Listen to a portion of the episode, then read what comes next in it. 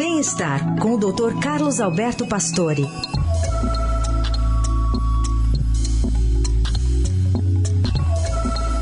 Tudo bem, doutor? Bom dia.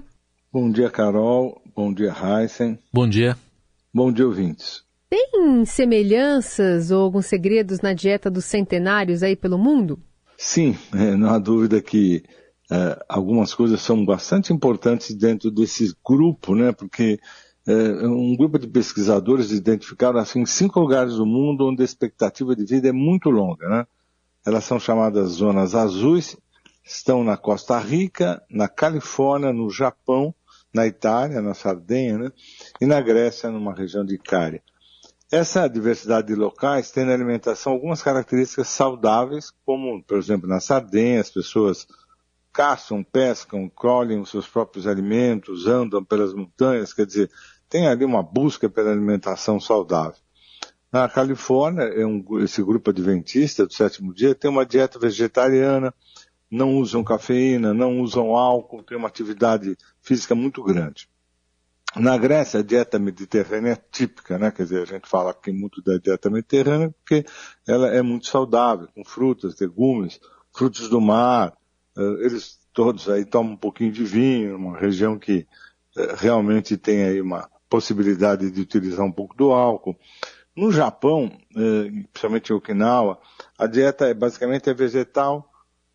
Muitas das calorias vêm da batata doce, do tofu e de vegetais da própria plantação. Raramente usam carne, por vezes um pouquinho de carne de porco.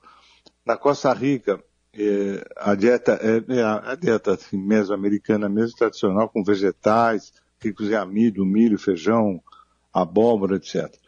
É, o que chama a atenção do estudo é para a nossa atividade, todos eles têm muita atividade física diária, mas também mostra que soja no Japão, essas favas na Sardenha, o feijão na Costa Rica, eles são muito ricos em fibras que promovem a saciedade. E o que hoje a gente está em busca são uh, alimentos que tragam a saciedade e regulem o açúcar, a gordura corporal, quer dizer, que tem um efeito metabólico também que seja saudável. Então, não há dúvida que, que toda proposta alimentar, é, melhorar a proposta alimentar, isso não tem, tem uma repercussão na nossa qualidade e na nossa longevidade de forma realmente muito impactante, né? E, e como adaptar é, é, desses locais todos essa dieta aqui para os trópicos, aqui para nós? Olha, aqui no Brasil a gente usa, quer dizer, a possibilidade de usar a dieta mediterrânea é muito grande, porque a gente tem essa disponibilidade, né, dessa substância, do peixe, de várias substâncias que estão presentes na nossa alimentação e que tem realmente uma demanda boa. A busca por essa alimentação é pessoal, quer dizer, você tem tudo que a gente comentou aqui no Brasil.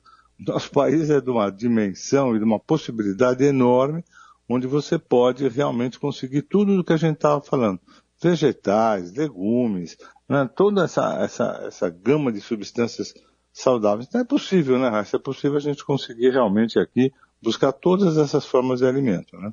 Esse é o Dr. Pastor e de volta na quarta-feira, que é o Jornal Dourado. Boa semana, doutor. Boa semana.